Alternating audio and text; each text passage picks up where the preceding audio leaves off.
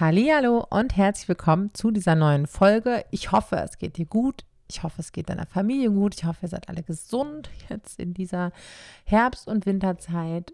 Und irgendwie merken wir alle in den letzten Wochen, also ich merke das in meiner eigenen Familie und ich merke das äh, in den Familien, beziehungsweise ähm, ja, bei den, bei den Gesprächen, die ich führe mit den, mit den Frauen und mit den Familien, mit denen ich zusammenarbeite, dass es da genauso ist. Der Winter ist da und die Infekte, ähm, ja, schlagen Putzelbäume, Kinder krank, Eltern krank, Eltern und Kinder krank, Kinder nicht in der Kita, Kinder nicht in der Schule. Auch ich, ähm, auch wir haben das hier, ähm, ja, noch und nöcher.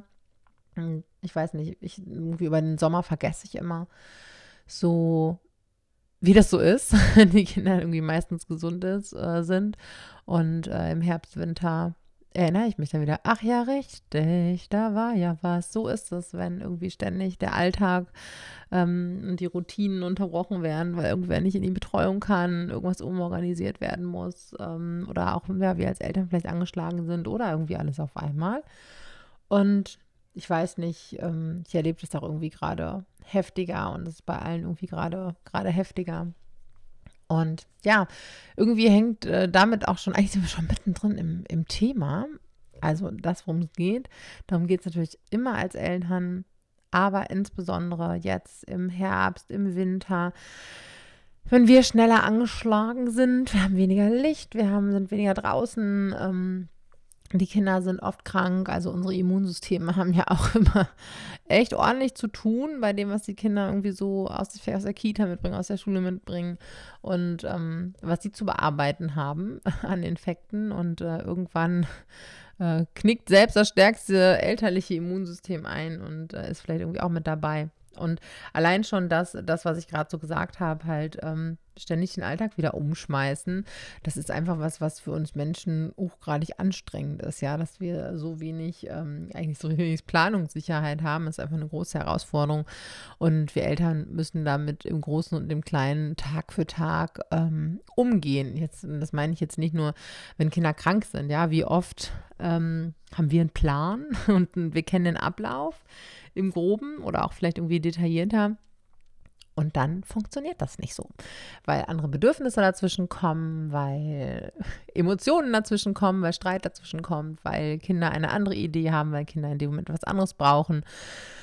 Und so oft müssen wir uns halt dann stretchen und ein bisschen biegen und ähm, ja, dabei kann es durchaus passieren, dass wir das ein bisschen übertreiben als Eltern, uns ein bisschen zu sehr stretchen ein bisschen zu sehr biegen und uns das am Ende doch irgendwie um die Ohren fliegt, weil wir dann vielleicht äh, genervt sind und wütend sind und äh, laut werden und schimpfen.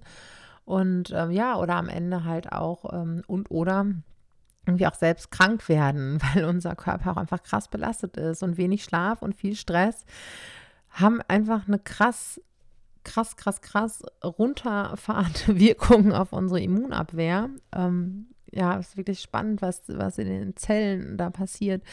Ähm, aber das geht jetzt, soll jetzt hier gar nicht auf die, äh, auf die äh, mikrobiologische Ebene gehen. Ist einfach heftig, äh, womit wir so zu kämpfen haben. Und deswegen ist das Thema halt auch einfach so wichtig. Denn wir haben noch ein paar Wochen vor uns, ein paar Monate und ein paar Jahre definitiv. Und wir wollen ja auch diese Jahre mit unseren Kindern und mit unserer Familie nicht äh, irgendwie einfach nur irgendwie überstehen. Klar, es gibt immer Phasen im Leben, ob mit Kindern oder ohne. Wir denken so, okay, ähm, alles klar, muss ich jetzt irgendwie durch. Und trotzdem sollten wir doch idealerweise ähm, dieses Leben so, so erfüllt und so glücklich wie möglich und so zufrieden wie möglich erleben. Natürlich auch unser Familienleben und nicht nur im Augen zu und durch Modus, bis die Kinder älter sind, weil dann sind sie halt auch irgendwann groß und beziehungsweise so groß, dass wir gar nicht mehr diese, ähm, ja, auch diese, die schönen Momente und die zauberhaften Momente und all das so zusammen erleben. Das ist auch irgendwie so die Krux an unserem Elternleben einerseits so auf die Schlafenszeit herbeizusehen, auf der anderen Seite zu wissen, ja, ne, wenn die Kinder irgendwie ja erstmal so im Grundschulalter sind, da hat sich schon ganz viel verändert. Ähm, und dann sind es auch wirklich so kurze Jahre. Ich glaube, irgendjemand, ich habe es mal gelesen, wir haben nur 18 gemeinsame Sommer. Ja und nein. Idealerweise ähm, bleiben unsere Beziehungen gleich, aber und auch irgendwie diese, also mit 18 sind die Kinder ja nicht mehr so wie mit 8 oder wie mit 4 oder auch wie mit 10, 11. Also das verändert sich alles so rasend schnell. Und das ist halt für mich auch immer ein ganz wichtiges, wichtige Mahnung, irgendwie zu gucken, ähm, da, da, nicht auf gar keinen Fall bitte perfektionistisch zu sein und die Erwartungen unter die Decke zu hängen und gleichzeitig eben zu gucken, dass es uns so gut wie möglich geht und so gut wie möglich zusammen als Familie in unseren Beziehungen und das, was wir erleben, das ist einfach ganz, ganz großenteils von Wärme und Zuwendung und Lachen und Freude und Leichtigkeit geprägt ist. Genau, und eine ganz, ganz wichtige Sache dabei, ähm, die teile ich jetzt mit dir, weil ich die einfach gerade selbst so krass merke.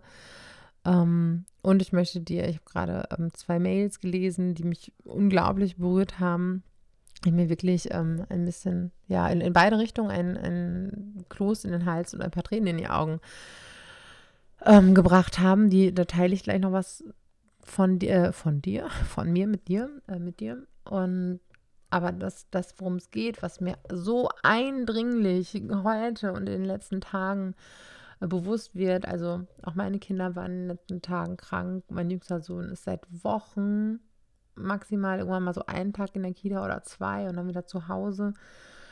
Und äh, das ist einfach wahnsinnig anstrengend. Ich glaube, wir sind seit vier Wochen so in diesem, in diesem Modus. Dann irgendwie kommt noch mal ein krankes Kind dazu. Und ähm, das wirst du alles kennen. und ähm, ja, jetzt sind die Kinder wieder irgendwie so auf dem Weg der Besserung und trotzdem waren halt auch die gerade krank und waren schlapp und ne, sind irgendwie äh, dünnhäutig und wir sind viel mehr zu Hause und es gibt viel mehr Reibungspunkte, es gibt Unzufriedenheit, es gibt Frustration, es gibt ähm, Konflikte darüber, ach Mensch und ähm, dass ein, ein Kind draußen unterwegs sein konnte und das andere nicht und ja, all diese Dinge. Ähm, ich merke total, dass mir der Schlaf fehlt, ähm, neben hustenden Kindern, nachts äh, an der Seite eines fiebernden Kindes sitzen, beruhigen, äh, tragen, was auch immer. Ähm, und der Punkt, wie essentiell es ist, dass ich mich um mich kümmere. Und zwar, was heißt das? Was heißt denn eigentlich dieses um mich, um mich kümmern? Das sind ja auch immer so Worte. Ähm, ja, da kannst du jetzt irgendwie tausend Sachen aufschlüsseln. Es sind bestimmt auch so viele und es ist für jeden auch bestimmt ein kleines bisschen anders.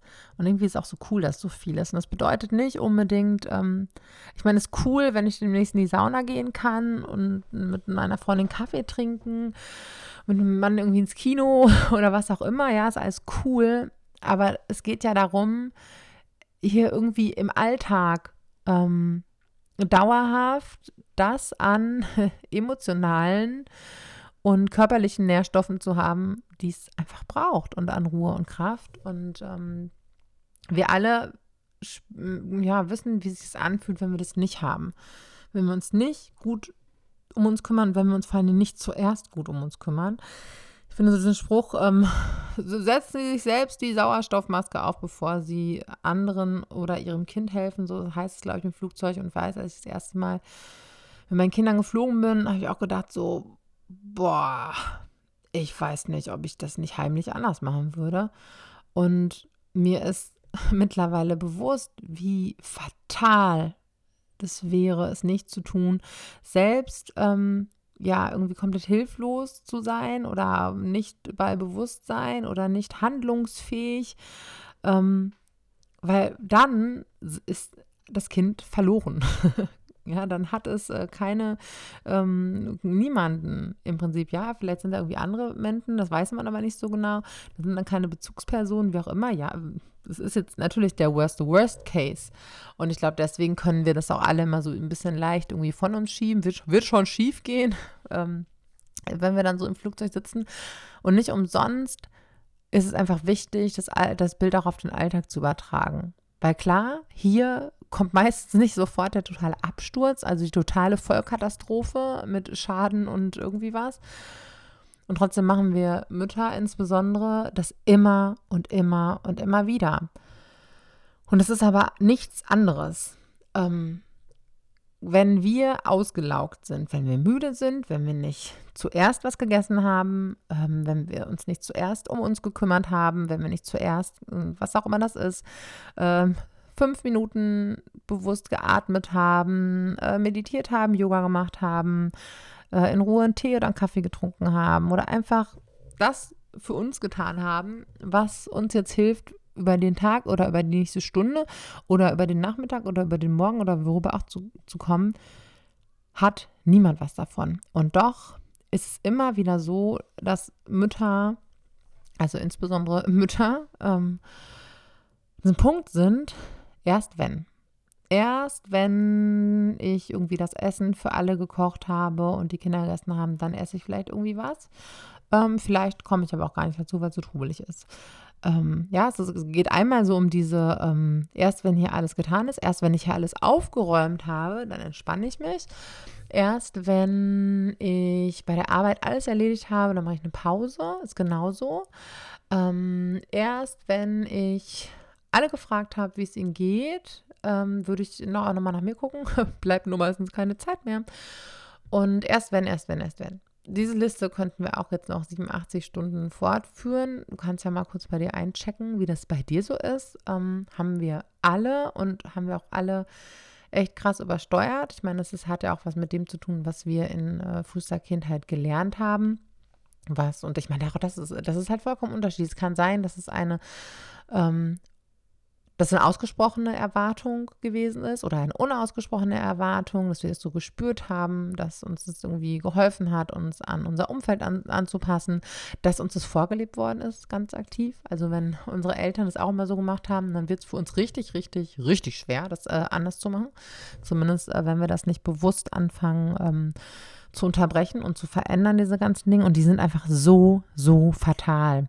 Ähm, und wir merken das ja, dann oft erst tatsächlich, wenn wir äh, irgendwie Konflikte haben, unseren Kindern, wenn wir es kaum noch aushalten, wenn wir laut werden, wenn wir nicht mehr können, wenn wir selber krank werden. Und dann hangeln wir uns dann mühsam raus oder haben ein schlechtes Gewissen nach dem Rumschreien oder Schimpfen oder nachdem wir Sachen gesagt haben, die wir hinterher irgendwie bereut haben. Und eigentlich machen wir aber genauso weiter. Und immer und immer weiter.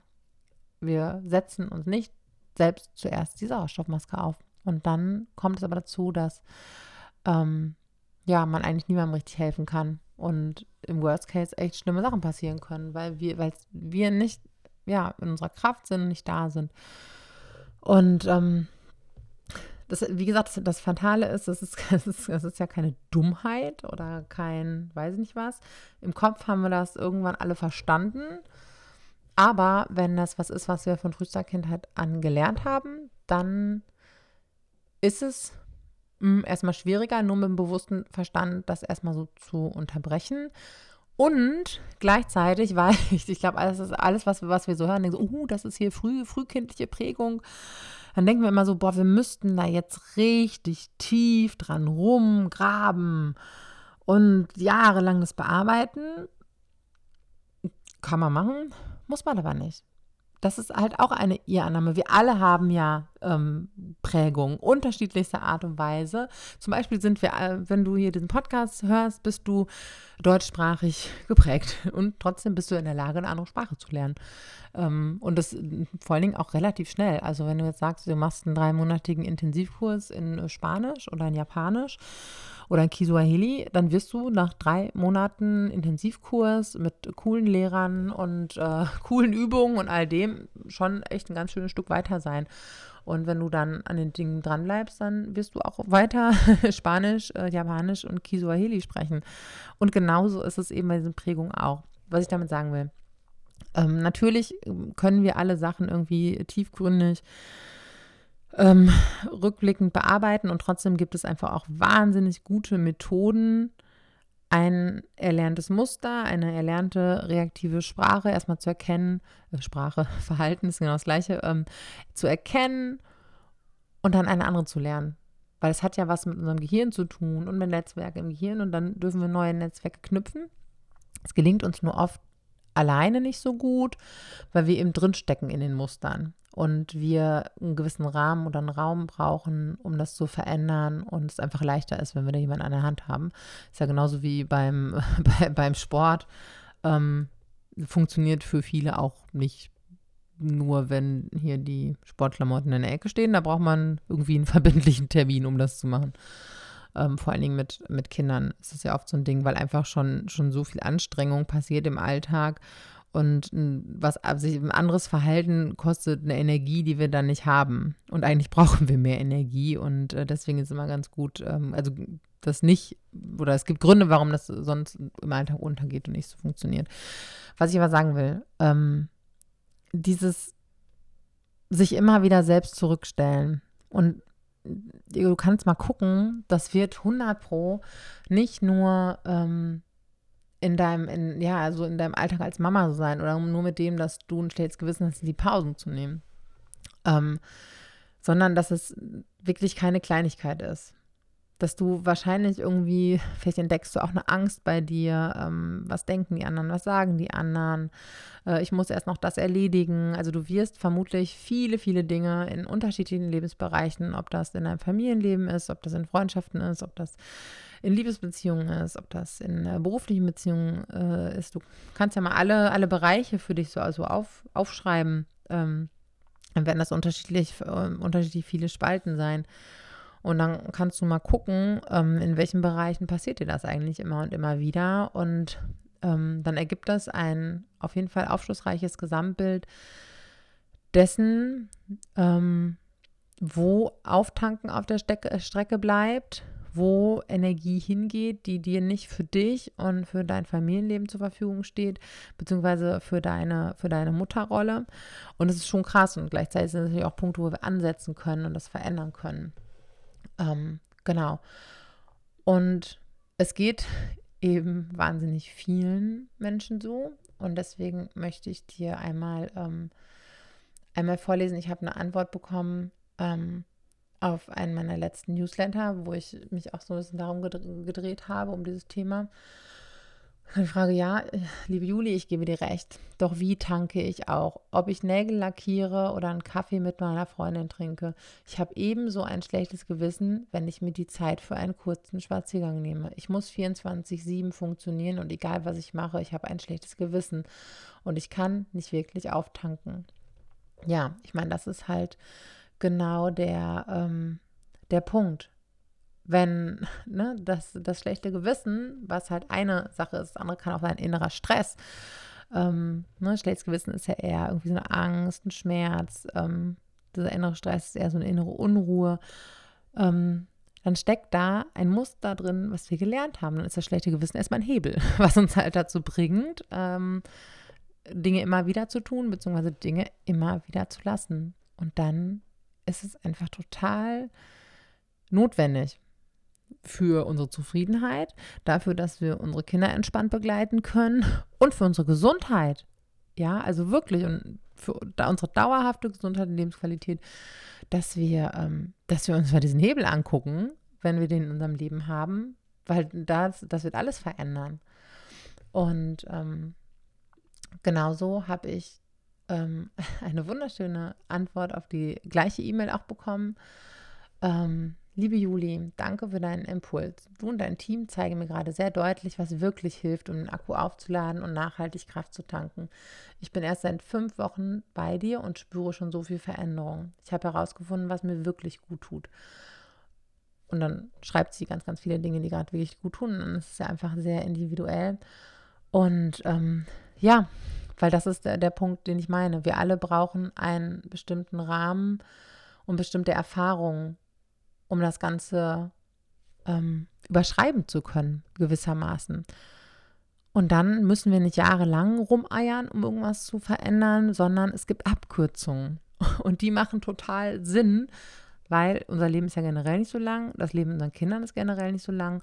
Und wenn wir etwas wirklich ähm, tiefgehend und nachhaltig verändern können, verändern wollen, dann ähm, finde ich, ich persönlich ist mal sinnvoll, eine Abkürzung zu gehen. Ja, jetzt denkst du vielleicht, ja, hast ja gut reden, Juli. Ähm, du willst ja nur, dass ich vielleicht hier auch äh, mal so eine Abkürzung mit dir gehe. Kann ich sagen, ja, weil ich weiß, dass es gut für dich ist. Musst du nicht.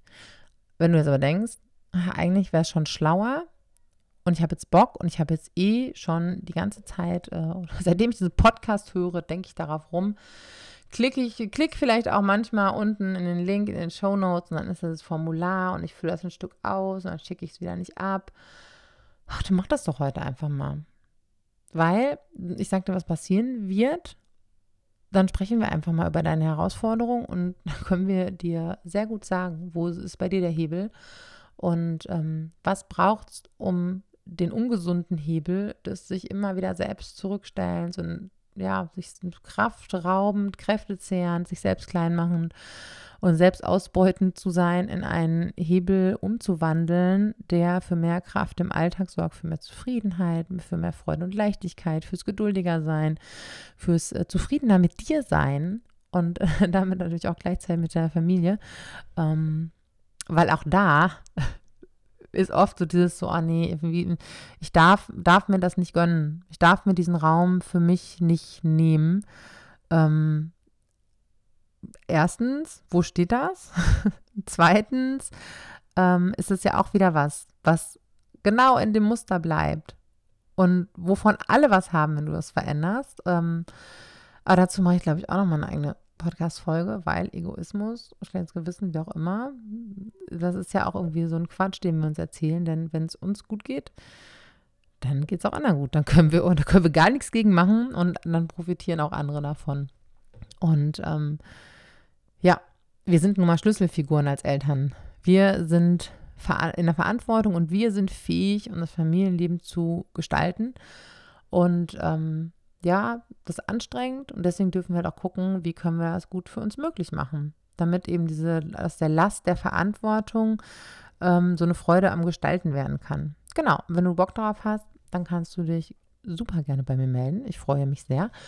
Und dann gucken wir mal, wie wir dich da unterstützen können.